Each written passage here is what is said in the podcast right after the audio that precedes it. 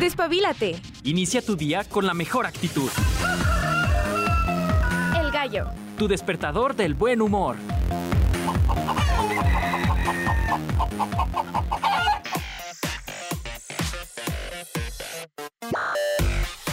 Yo les dije que iba a llover hoy. Y sí llovió. Volvemos a confiar en las aplicaciones del clima. ¡Qué rico! Está como entre oscurito. Está al menos acá al norponiente eh, lloviznando. Todavía no llueve así con fuerza.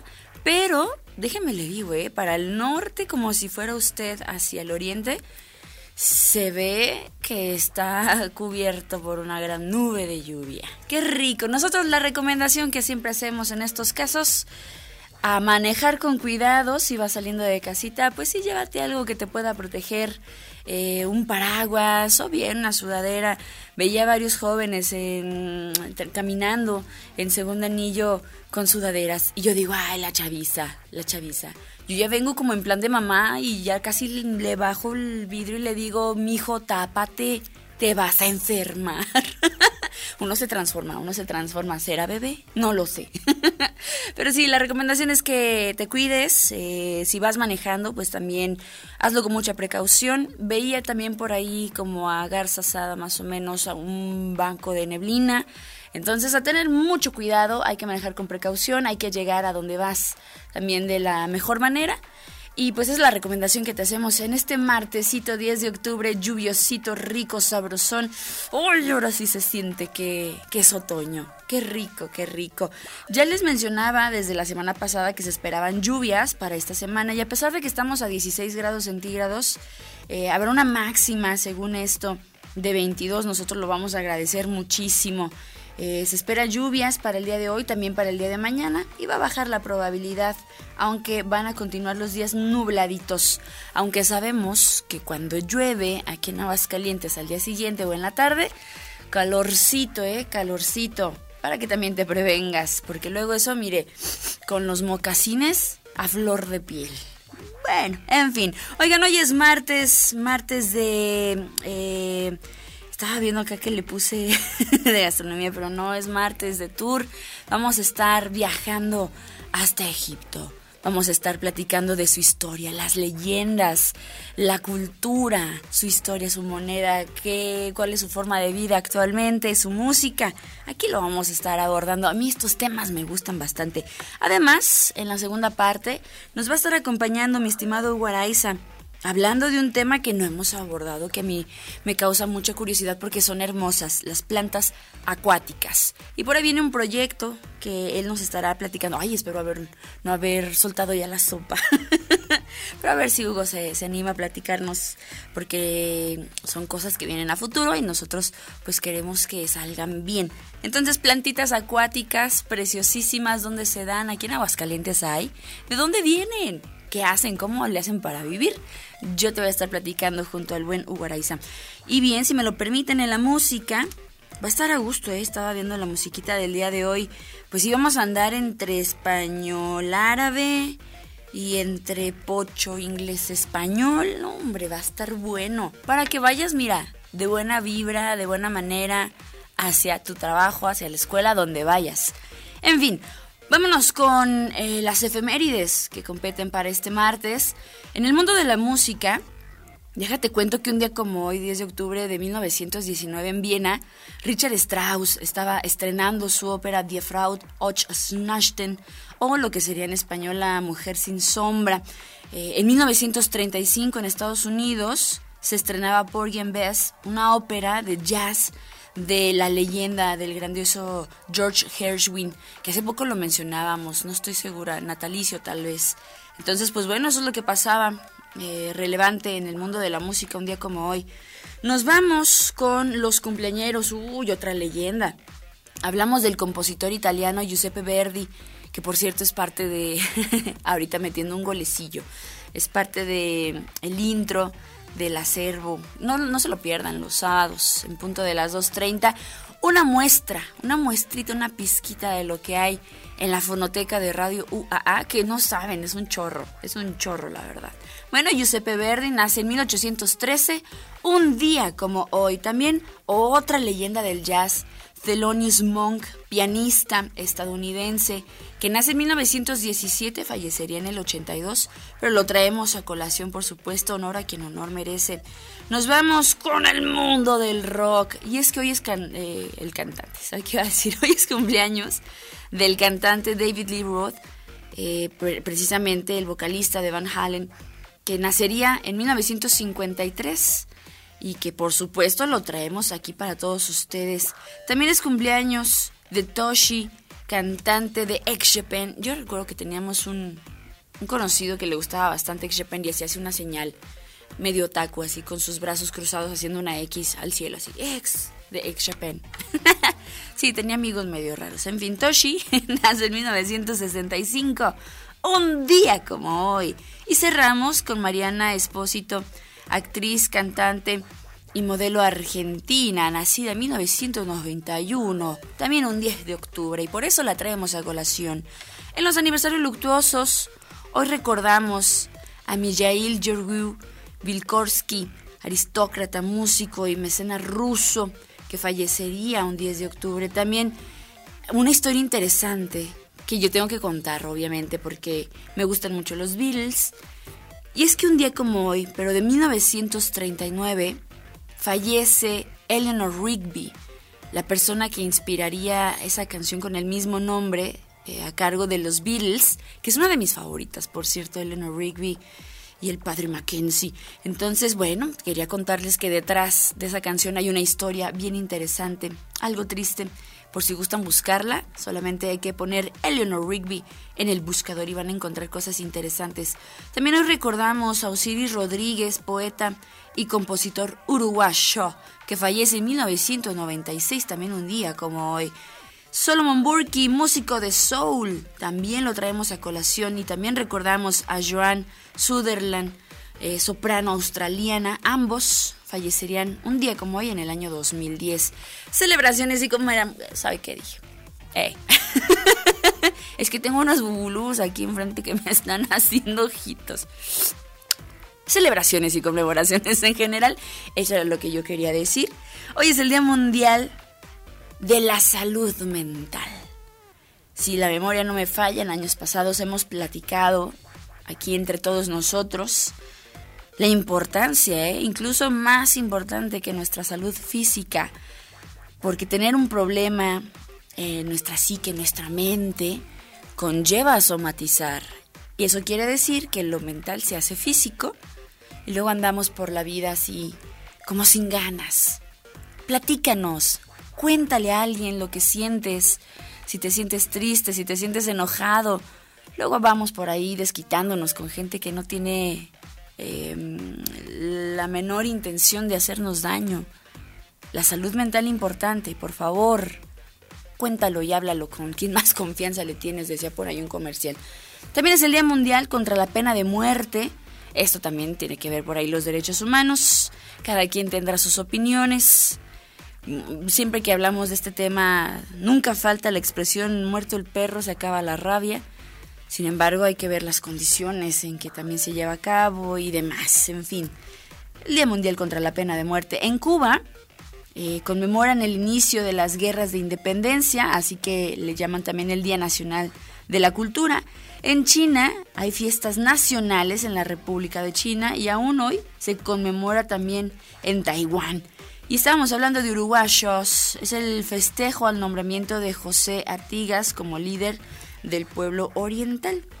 Curioso, curioso. Yo no sabía de esto.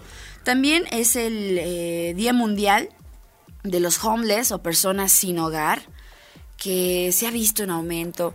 Por ahí, hace unos años, Mau y yo teníamos la oportunidad de llevar algunos abrigos a personas que están en situación de calle. Les preguntábamos sus historias, nada más así para, para platicar, entablar una, una charla. Y unas historias tremendas, amigos, como de novela. Así, no de novela de, de la tele, sino de novela literaria, bien, bien fuertes.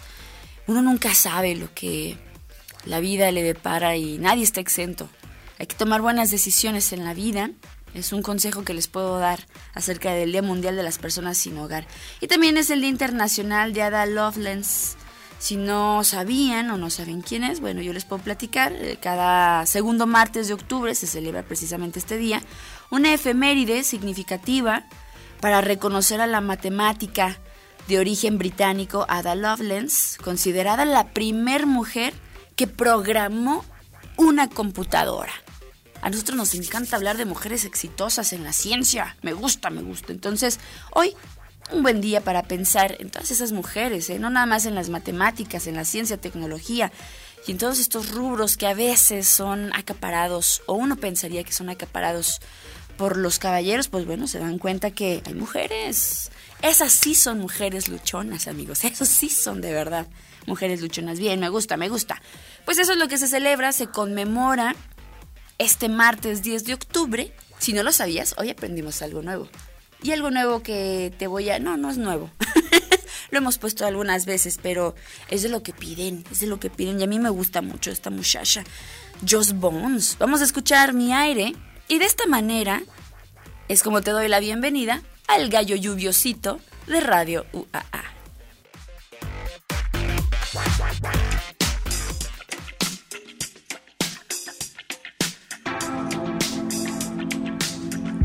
Cuento las estrellas, uno, dos,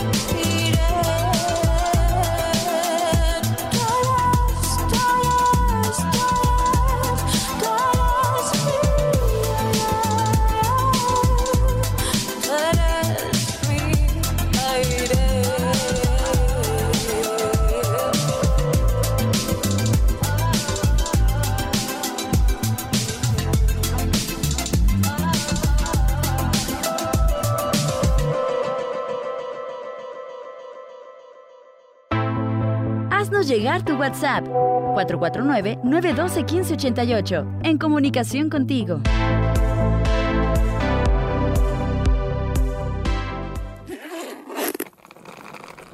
Agarra tus maletas, ponte cómodo y vámonos de viaje. Vámonos de viaje. El gallo presenta el tour.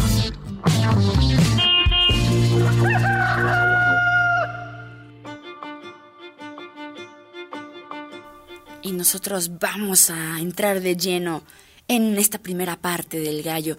Y este es un país que yo creo que a todos nos causa eh, asombro, nos causa, me imagino, de cierta manera, pues algo de intriga. Su historia, pensar en faraones y pirámides, sarcófagos y momias, y por qué no, hasta en gatos. Yo pienso mucho en los gatos siempre que viene a mi mente Egipto. Un país que tiene mucha historia y una historia bastante compleja para ser honesta, pero que siempre deja un buen sabor de boca. Ya habíamos hablado en días pasados en temas de curiosidades de Cleopatra y platicamos un poco de su historia, engaños, traiciones y triángulos amorosos. Ay, no, es que es como una novela andante. es así como novela de tele, para que me entiendan. Entonces, vámonos dándole de lleno a este país precioso que también tiene sus, sus crisis, actualmente tiene por ahí eh, algunos problemas también a pesar del turismo y que a final de cuentas, pues bueno, eh, cerca de Medio Oriente sabemos conflictos, sobre todo ahorita, pero bueno, Egipto, que tiene por capital a El Cairo, es un país que tiene una superficie de 1.2450 kilómetros cuadrados. Es un país, pues sí, algo, algo grande. La forma de gobierno actual es la república semipresidencialista. Su himno es Baladi, Biladi, Biladi, que es mi país, mi país, mi país. No estoy segura de si lo pronuncié bien, mi árabe no es muy bueno. Y como ya les adelanté, pues el idioma oficial es precisamente este, el árabe. Su moneda es la libra egipcia y tiene por eh, vecinos a los países de Israel, Libia, Palestina y Sudán. Dos países ahí que precisamente en este instante están en conflicto lamentable. Sus fronteras marítimas sí, sí tiene mar alrededor y es el mar Mediterráneo y el mar Rojo. Y ya saben que a mí me encanta platicarles acerca de la historia de los países que visitamos, aunque sea auditivamente. La civilización egipcia fue una sociedad de la Edad Antigua que se desarrolló por allá del año 3300 antes de Cristo hasta 332 antes de Cristo. Sí abarca pues bastantes años. Esto se formó en el valle del río Nilo, que es al norte de África. La riqueza de sus recursos naturales, su aislamiento geográfico, en ese momento le permitieron convertirse en una civilización muy poderosa. En su larga historia, porque ya les menciono que fue un, un periodo de tiempo bastante amplio, mantuvo una tradición cultural que le dio unidad en los momentos de crisis política y social. En los periodos de auge estatal, porque tenían una estructura muy bien planificada ¿eh? en cuanto a jerarquías, el reino de Egipto estaba unificado bajo el mando de un faraón, cuyo poder se legitimaba a través de las creencias religiosas. Ahorita les voy a explicar eso. Los sacerdotes decoraban los templos de los faraones con representaciones artísticas y también tenían ya su escritura jeroglífica que recién en el siglo XIX los especialistas pudieron descifrar. Y eso pues ha hecho más rica todavía eh, recordar esta cultura. Las grandes pirámides, las tumbas con ricos ajuares y los hermosos templos de las ciudades egipcias maravillaron al resto de la población a lo largo de la historia, no nada más a nosotros que ya somos post a, toda la riqueza que tuvo este país. ¿Cuáles son las características de esta, de esta civilización? Bueno, sí tuvieron una larga historia, se organizó el Estado en torno a la figura del faraón, que era soberano absoluto, legítimo, ¿eh? por las creencias religiosas. Estableció también una religión politeísta, que eso yo también creo que es súper rico a platicarlo, y hablar de los principales dioses, porque politeístas quiere decir que creían en muchos dioses, pues era, viene a mi mente, por ejemplo, no sé, este, Osiris, Isis, Horus, Set, y ahorita los vamos a platicar, por cierto. Entonces tenía cosas bien interesantes. Desarrolló un complejo sistema de escritura que evolucionó a través del tiempo. ¿Verdad que está interesante? Yo les dije. No se conoce con certeza el origen, no la fecha, sino el origen de cómo surge el pueblo egipcio. Los especialistas consideran que probablemente se trató de un pueblo que provenía de la península arábiga, de ahí el árabe, y que se asentó después en el Valle del Nilo. En un principio, los egipcios se organizaron en clanes a los que llamaron nomos. Con el tiempo estos gnomos crecieron, unificaron su poder hasta formar dos grandes reinos, que era Alto Egipcio y el Bajo Egipcio. Los especialistas dividen la historia del antiguo egipcio en grandes periodos, por ejemplo, el periodo arcaico de Tinis, que fue por allá en el año 3300 a.C. hasta 2800 a.C. Y el Alto Egipto logró el triunfo sobre el Bajo Egipto, o sea, era como la clase superior, todo lo que se ubicaba en esa zona. Esto bajo el liderazgo se cuenta, no nada más es ficción y una película, del rey escorpión, que era un personaje legendario del que pocos eh, se menciona o pocos saben, los arqueólogos no han encontrado como muchas cosas, pero el rey Nemes se proclamó faraón del Egipto unificado y estableció la capital en la ciudad de Tinis, desde donde gobernaron las primeras dinastías de faraones. Después vino el antiguo imperio de Memphis en el año 2800 al 2100 a.C., o sea, hablamos de 700 años. Y la tercera eh, dinastía trasladó la capital de la ciudad de Memphis y emprendió grandes construcciones a lo largo del reino. Durante todo este periodo, las diferentes dinastías fueron expandiendo el reino e incorporando nuevos territorios a través de las conquistas. Ellos, sabemos, pues luchaban, tenían guerreros. Y también algo que les ayudó bastante fue el comercio. Los faraones Keops, Kefren y Miserino construyeron las grandes pirámides de Giza que nosotros vemos hoy en día todavía. Los nuevos territorios que se anexaron eran gobiernos eh, que eran, pues, eh, llamémosle gobernados por los visires. Esto por órdenes del faraón. Después llegó el imperio medio de Tebas. Tebas a mí siempre me hace pensar en Hércules, que viene del año 2100 al 1580 a.C. Y los principales eh, príncipes del Alto Egipcio reunificaron de nueva cuenta el territorio y establecieron ahora la capital en Tebas. Sin embargo, se generaron un montón de conflictos entre el norte y sur por el gobierno, hubo muchas muertes y los pueblos del desierto invadieron diferentes partes del reino. Vino una crisis que, bueno, eh, tuvo que dividir de cierta manera el imperio y Egipto volvió a perder su unidad. Así como también está el nuevo imperio de Tebas y el periodo bajo de Saís en la historia, tiene que ver prácticamente en la disputa por el territorio. Si vamos a hablar de los dioses, me encantaría platicar antes acerca de la organización social de la, civila- de la civilización que tenían, porque es algo bien interesante, hablamos de hace muchos, muchos años y tenían una estructura bárbara. A lo largo de la historia, el pueblo egipcio estuvo gobernado por una clase social dominante que vivía de los tributos que pagaba la población que vivía en estos reinos. Esto a cambio, entrecomillado, pues de que no les faltaran sus tierras, porque eran tierras de los faraones, decían, ya saben.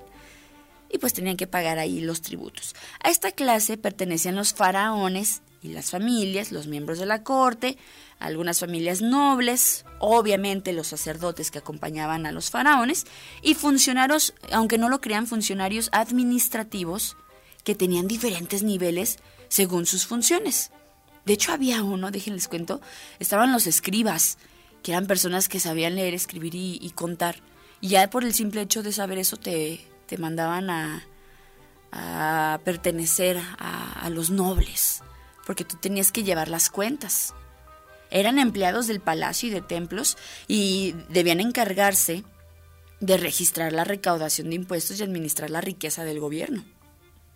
Del gobierno, fíjense. La mayoría de la población se dedicaba a la agricultura, que tenían ahí sus pequeñas o medianas parcelas, eh, parcelas y pues de ahí sobrevivían. Los campesinos eh, debían entregar parte de su producción como pago al faraón o a las familias nobles, a los sacerdotes, que eran los dueños de todas las tierras. Interesante, ¿verdad? La economía sí, tenían sus monedas. eh, ellos también dependían bastante del río Nilo para hacer canales, hacer el, el comercio. Aunque, bueno, como ya lo decimos, el faraón era el dueño de todas las tierras. Hablemos un poquito y rápidamente acerca de la religión eg- egipcia que, como lo mencionábamos, era politeísta, es decir, que veneraban a muchos dioses. Había un mito, hay un mito que quiero compartir con ustedes. Era, le conocen como el mito fundacional. Cuenta que Osiris, dios del sol y creador de todo, estaba casado con Isis, que era la diosa de la eh, fecundidad y de la magia. Y juntos habían engendrado a Horus, que era el dios del cielo protector de la realeza egipcia.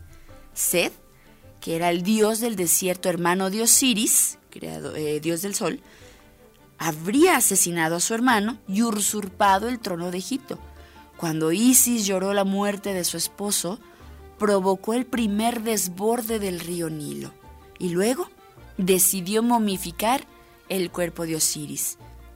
Le ayudaron Anubis, que era dios de la muerte, y Tot, dios de la sabiduría, y desde entonces Osiris volvió a la vida, que estaba momificado, volvió a la vida y gobierna el reino de los muertos. Para vengar a su padre, Horus se enfrentó a su tío Seth y ocupó el trono de Egipcio, de Egipto, perdón. La lucha, que es eterna entre Set y Horus, representó para los egipcios la pelea entre la luz y la oscuridad. Es por eso que todos los días hay una lucha constante en la sucesión del día a la noche, de la noche al día. Hay cultos también a Amón, a Atón, el culto a los muertos, que también está bastante interesante. Se creía que cada persona estaba integrada de tres elementos, que es el cuerpo, el arma, el alma y el Ka. ¿Qué es el Ka? Es una fuerza vital que daba identidad a las personas, las dirigía, las protegía y al morir se dice que salía de la boca y emprendía un largo viaje hasta el tribunal de Osiris, donde serías juzgado. Si lograbas pasar al dios Anubis y ponía el corazón del difunto en una balanza con una pluma y lograba balancearse, pues Osiris te daba la oportunidad de vivir con él o volver a la tumba. En caso contrario, eran devorados por Amit, una bestia que haría desaparecer el Ka para siempre. Por eso se enterraba a los faraones con sus riquezas para poder dialogar con Osiris y que los dejara volver a, a la tumba, por eso se momificaban, por si tenían que, eh, el Ka tenía que encontrar una vasija, o sea, un cuerpo bien preservado para que pudiera entrar y descansar, o bien hacer un, un trueque, un cambio con Osiris para que te dejara ir. Qué interesante, ¿verdad? Está buenísimo. Me encantan las historias.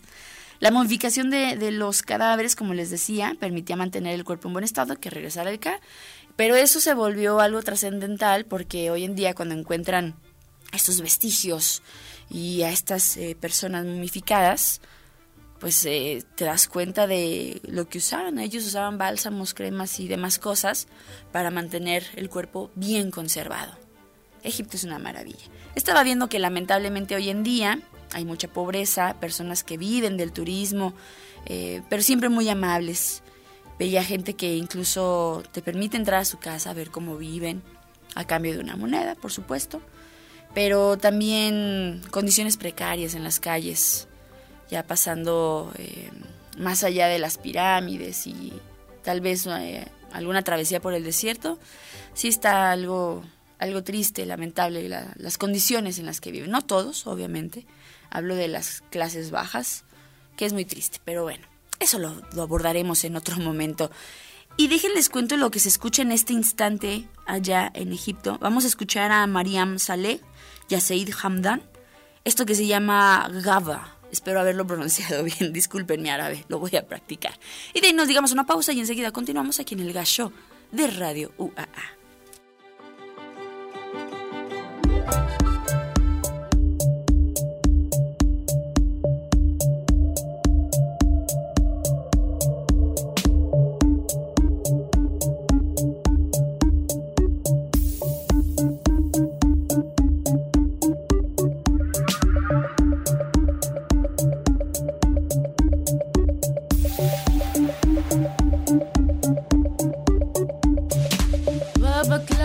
الكابة نازلين في الناس هم واللي ينام في الغابة.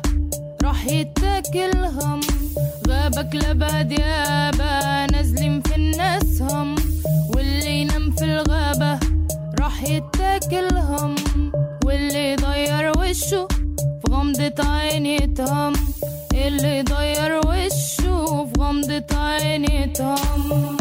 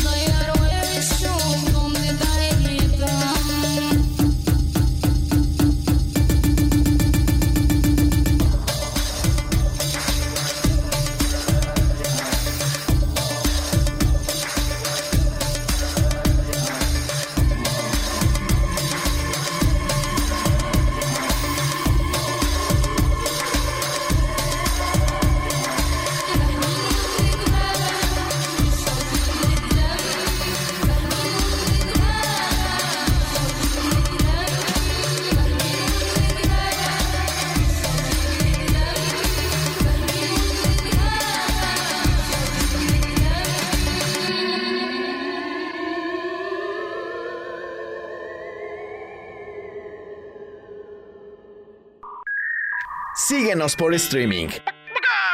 Radio.uaa.mx. Esto es El Gallo. Escríbenos al 449-912-1588.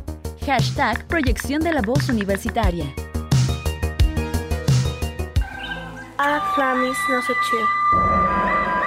Un espacio para aprender a cuidar, valorar y y guiarnos por la naturaleza. Este es El Gallo al Natural. Namaste. Y continuamos ya en la segunda parte del Gallo de Radio UAA. Gracias por continuar con nosotros. Estamos eh, transmitiendo totalmente en directo en el edificio 14, la unidad de Radio José Dávila Rodríguez. Y ya les platicaba, el tema del día de hoy no lo habíamos abordado. Un tema que es muy bonito, un tema que podemos eh, mencionar. Tiene el día de hoy una finalidad que lo abordemos. Y a ver si no la regamos, que ya dimos como, como una primicia de, de lo que Hugo nos iba a platicar. Pero para eso, mejor al experto Hugo. ¿Cómo estás? Buenos días. Hola, muy buenos días a todos y a todas. Este, pues sí, hay varias cosas que platicar y, y, y que hacer y enterarles de lo que de los proyectos que tenemos aquí en, en la universidad y bueno, básicamente en Jardín Botánico. Y que además viene llegando de San Miguel de Allende.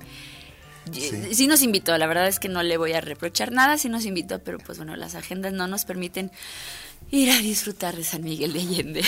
Oye, que te fue muy bien, ¿verdad? Sí, este, pues muchas cosas, muchos compañeros. eh, fuimos a la reunión nacional de jardines botánicos y, y bueno, varias sorpresas, muchos jardines nuevos, eh, muchos talleres, muchas cosas, eh, pues capacitación básicamente es a lo que fuimos y, y, y mostrarles qué hacemos aquí y ver lo que hacen los compañeros en otras partes de México Qué y el mundo. Qué chido. Ojalá hicieran así una de operadores y productores de radio para ir nosotros también. A Cancún, por ejemplo. No sé. no, no se crean. Oye, Hugo, fíjate, un día lluviosito. Yo creo que da pie a- al tema del día de hoy. Plantas acuáticas. Yo creo que todos en nuestra mente pensamos en una hojita flotando. No sé, bueno, un Pokémon o algo así, no sé. pero, pero cuéntanos, ¿qué, qué, qué de magia tienen estas plantitas? Bueno, eh, las plantas acuáticas son eh, organismos de los cuales casi no hemos hablado, como bien decías, o creo que nunca hemos hablado.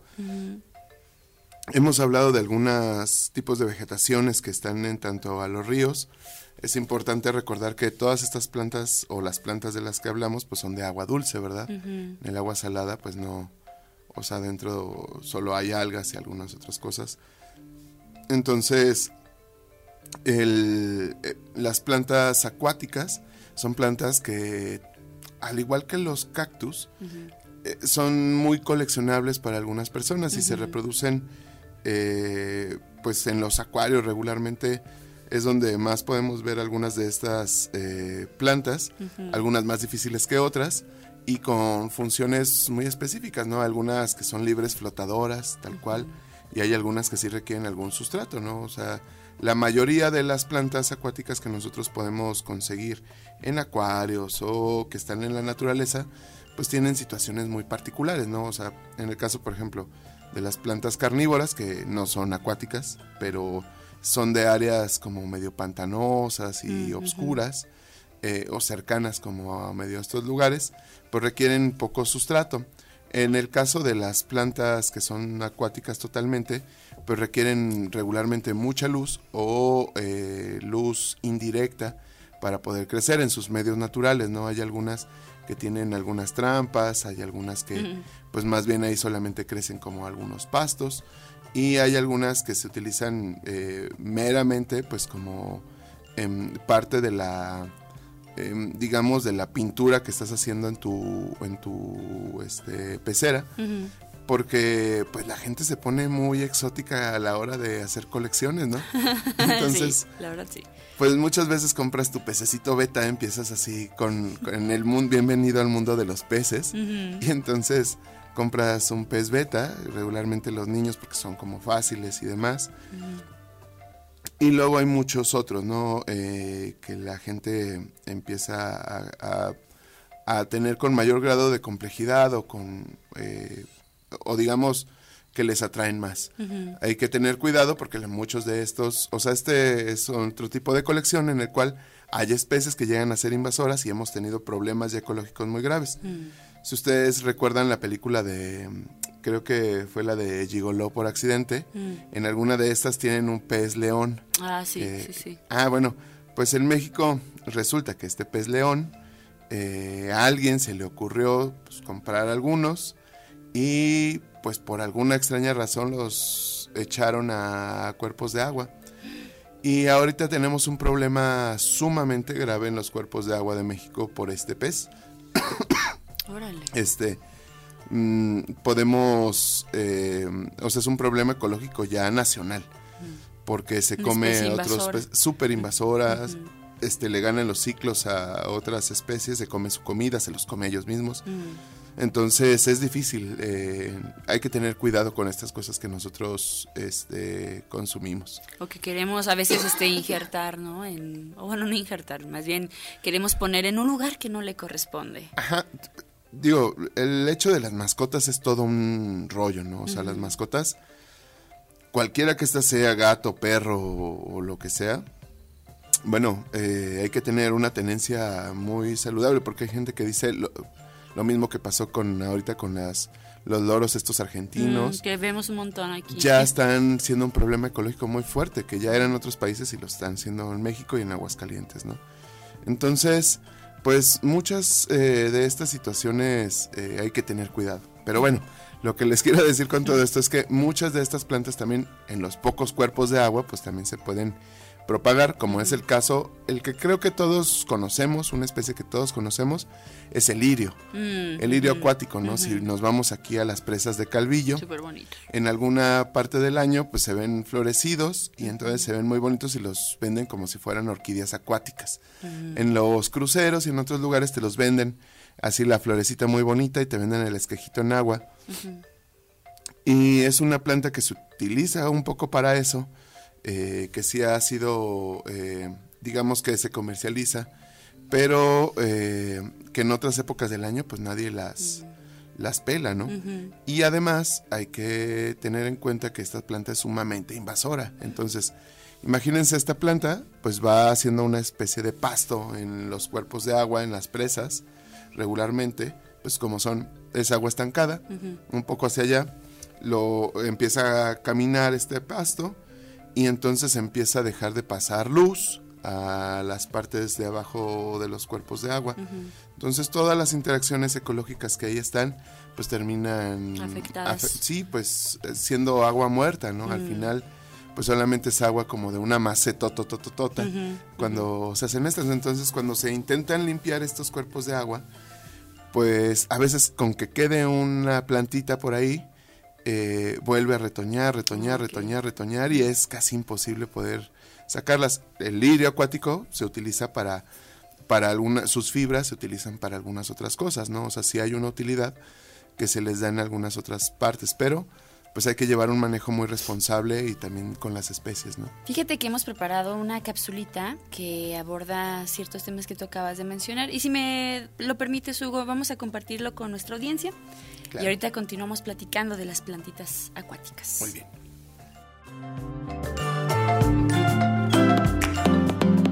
Las plantas acuáticas o hidrófitas son plantas adaptadas a los medios muy húmedos o acuáticos, tales como lagos, estanques, charcos, estuarios, pantanos, orillas de los ríos, deltas o lagunas marinas. Se pueden encontrar diferentes grupos de plantas, unas totalmente sumergidas, otras, las más numerosas, parcialmente sumergidas o con hojas flotantes. Existen varios grupos de plantas acuáticas, las plantas flotantes, las plantas sumergidas y las plantas emergentes. Las plantas flotantes son aquellas que tienen las hojas en la superficie y sus raíces están colgando desde la superficie, flotantes libres. Las plantas sumergidas pueden o no estar arraigadas en el sedimento que se forma en el fondo de las aguas en las que viven y las hojas no salen a la superficie. Las plantas emergentes están ancladas al fondo, pero mantienen parte de los tallos, las hojas y frecuentemente las flores fuera del agua. Estas especies están, generalmente, adaptadas al modo de vida acuático tanto en su parte vegetativa como reproductiva. Los medios que acogen este tipo de plantas son múltiples. Agua dulce, agua salada o salobre, aguas más o menos estancadas o temperaturas más elevadas.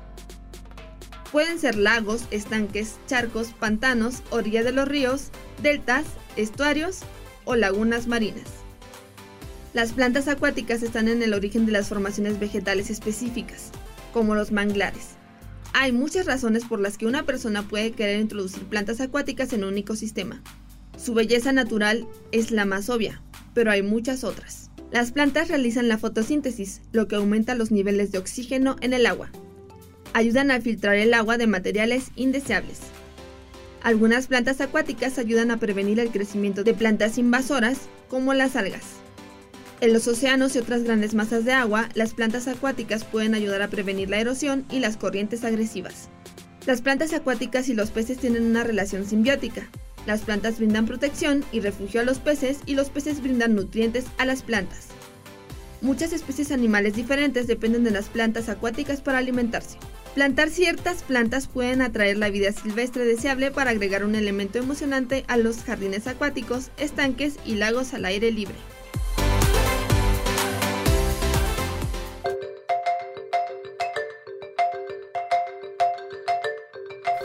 Estamos acá echando chisme de, de plantitas acuáticas. Le preguntaba a Hugo, este, aquí en Radio UAA tenemos una plantita que su raíz, este, digo, de donde salió la mata está en tierra, pero ha tenido una que, un- unos piecitos que Ileanita hizo a bien poner en, en un recipiente con agua. Y yo desde que tengo memoria he estado ahí con agua, y, o sea, pero nunca le han puesto como, como nitratos o, o tierrita.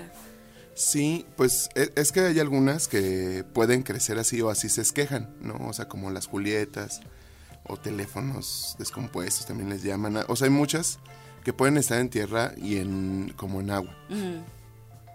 Y hay otras que sí necesitan estar en cuerpos de agua, por ejemplo, las ninfas o las flores de loto son plantas acuáticas, pero sus tallos son muy largos y sus hojas abajo, donde están, o sea, lo que no vemos, en la parte de abajo están eh, amarradas a, a arena.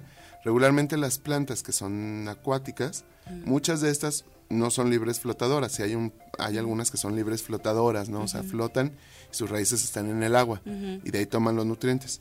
Hay otras como las ninfas, este, ninfea gráciles, que es por ejemplo la que tenemos, la especie que tenemos en Aguascalientes.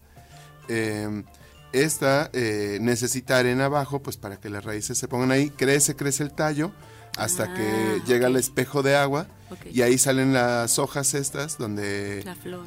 donde sale la hoja y luego sale la flor, ¿no? Entonces, este, las eh, son muy bonitas, pues las, las flores de loto a quien no le gustan, ¿no? O sea, en, en Aguascalientes tenemos esa especie, en México es como muy reconocida y, y bueno, hay muchas mitologías, ¿no? El, eh, eh, Nicteja es, significa flor de agua y es una, es una ninfa que se da en, en los cenotes, por ejemplo, en el sur de México.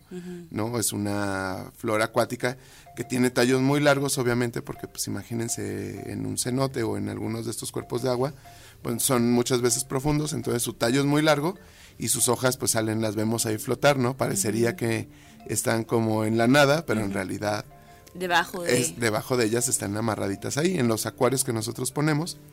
O, eh, nosotros regularmente tenemos que poner arenita abajo para, para que ahí se, se amarren muchas de estas eh, raíces. En algunas plantas que nosotros conocemos, como estas, te digo, como las julietas o teléfonos descompuestos, nosotros podemos dejarlas en agua, pero también podemos ponerles ahí algún sustratito y no les va a pasar nada, o sea, no se van a podrir. Ahorita que me decías, por ejemplo, si ponemos un rosal solo en agua, podemos utilizarlo, por ejemplo, para enraizar. O sea, sí puede salir algunas raíces y luego rápidamente pasarlo. Pero lo más seguro es que se vaya a pudrir, ¿no? O sea, el exceso de agua, o sea, va a hiperhidratar a la planta y lo que va a hacer es, eh, pues, podrirla, ¿no? Sí, justamente yo te hacía esta pregunta, si todas las plantas podrían estar, por ejemplo, como este telefonito que tenemos nosotros, todo el tiempo en agua, o sea, porque se me hace sorprendente que sí puede estar en tierra, pero también puede estar en agua. Ahora, este tema ha salido porque viene algo para ustedes interesante, eh, un trabajo en equipo de dos instituciones importantes. A ver, cuéntanos. ¿Sí se puede contar hoy? ya estoy regando Sí, la sopa. Pues poco a poco eh, lo más seguro eh, estamos en, ya en las vísperas de empezar a trabajar un nuevo proyecto eh, junto con los compañeros de la hermana institución de la UNAM, con los cuales tenemos una muy buena relación. Ellos están trabajando sobre Ninfea gracilis, eh, llevan un trabajo ya sumamente avanzado de, de mucho tiempo. Y nosotros lo que hemos estado tratando o lo que llegamos ahí con ellos es empezar a trabajar con algunas localidades de acá. Nosotros o la- los acercamientos que hemos tenido nosotros han sido desde la parte de florística, ¿no? O sea, saber y determinar especies que están aquí. Y sabemos que existen algunos cuerpos de agua. Hay que eh, también, por eso luego la, la preocupación de que nuestros cuerpos de agua no desaparezcan, porque eh, en esos cuerpos de agua están los bulbilos de estas plantas, o están, estas plantas crecen, se desarrollan y luego se entierran, quedan enterradas abajo de la tierra, ¿no? O sea, es, es en la ciclo. temporada de secas, sí, sí, sí. Todo un año, todo un ciclo quedan ahí después de las aguas y de las lluvias, en estos cuerpos de agua que, que se hacen cada año en esta temporada de lluvias. El año pasado y este ha llovido tan poco y años pasados que muchas veces estas plantas ya van desapareciendo porque ya no hay manera de que aguanten más, muchas veces más de un ciclo con estas temperaturas. Entonces, bueno, hay que rescatar esta especie, pero también hay que rescatar los cuerpos de agua. O sea, simple, no. Muchas veces sucede como en las reforestaciones, ¿no? Que es como, bueno, vamos a llevar árboles y ¡pam! ¿No? Y, y, y las reforestaciones es cosa del pasado, escúchenlo. eso, e- eso, ahora hay que hacer cuidados integrales del ecosistema. Ok. O sea, ya, ya nosotros no podemos hablar a estas alturas de vamos a reforestar. O sea, no es, eso fue hace 50 años. Ya Se no. debió. Sí, sí, sí. Ahora ya, ya no podemos darnos el lujo de solamente reforestar. Eh, en lo que estamos nosotros, como jardín o como institución, como universidad autónoma, eh, es como la restauración. Eh, vamos ahí en la reestructuración de ecosistemas, ¿no? Eh, obviamente hay que forestar, Pero lleva un tratamiento integral. No puede rescatar una sola especie. Nosotros re- rescatamos ecosistemas y paisajes, no es algo que tenemos que hacer. Este, no es un regaño, eh, solamente es un, un- un El tío concepto. Hugo nos está regañando. No, no, no, es, es un concepto que a lo mejor nunca hemos hablado, pero es importante, eh, por eso cuando alguien se suma a las reforestaciones o a las forestaciones, que ya hablaremos mucho de estas en algún momento si quieren, eh, hay poco éxito muchas veces de esto al tiempo.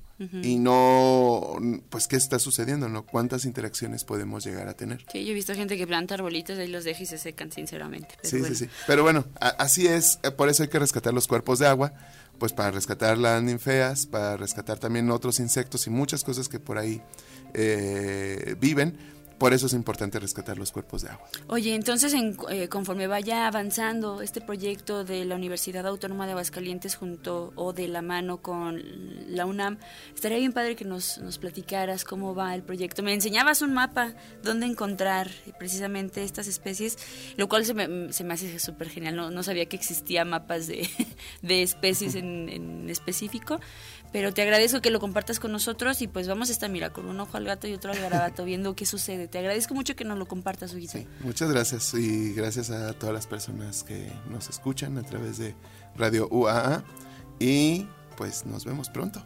Y ya saben. Hable con sus plantas. ¡Ay, qué padre! Yo siempre quise decir eso. Oye, pues te agradezco mucho. Nosotros ya nos vamos. Muchísimas gracias por habernos acompañado esta mañanita. Gracias a Jerónimo López, también al buen Memo que está en la puerta 74. Lo vimos ahí que se estaba resguardando de la lluvia. Gracias a Lupis que también nos dice, nos pregunta acerca de si el eclipse se va a poder ver, si sigue así de nublado este sábado que viene. Pues yo creo que, que no. Estábamos viendo que sí va a continuar nubladito. Entonces habrá que tomar las medidas pertinentes. Gracias a Tavi Ríos que también nos desea un rico martes lluviosito. A Lupis que también nos dice muy atinado el pronóstico. Ya nos vamos a dedicar a dar el clima aquí en short y en camiseta para llamar más gente. no se crean para que sube el rating. Gracias a quienes nos hacen sus comentarios a José Acevedo Acosta, que también le mando un saludo al buen Huguito. Gracias, cuídense mucho, los dejamos con el noticiario matutino a cargo de los amigos de WhatsApp y de Gua Noticias para que te mantengas bien informado. Nos vamos con Sugar Mama, esto de Santa Salud, y nos escuchamos el día de mañana en punto de las 7 de la mañana. Yo soy Ale de los Ríos y hoy, como todos los días, vamos gallos. Bye bye, gracias chiquito.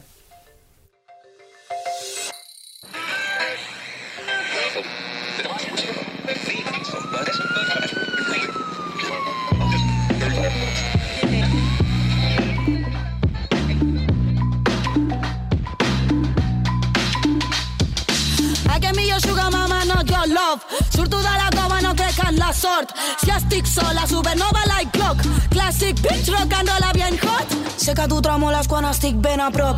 Faig el que dicta no imita el meu cor. La meva convicció és el meu suport. I cop fort, cop fort. Pot, fora, fora, fora, l'enveja fora. Al voltant tinc enemics, mira, estic a la vora. Estic aprenent el que no s'ensenya a l'escola. A treure totes les pors de la gola. Take back for tomorrow Think Take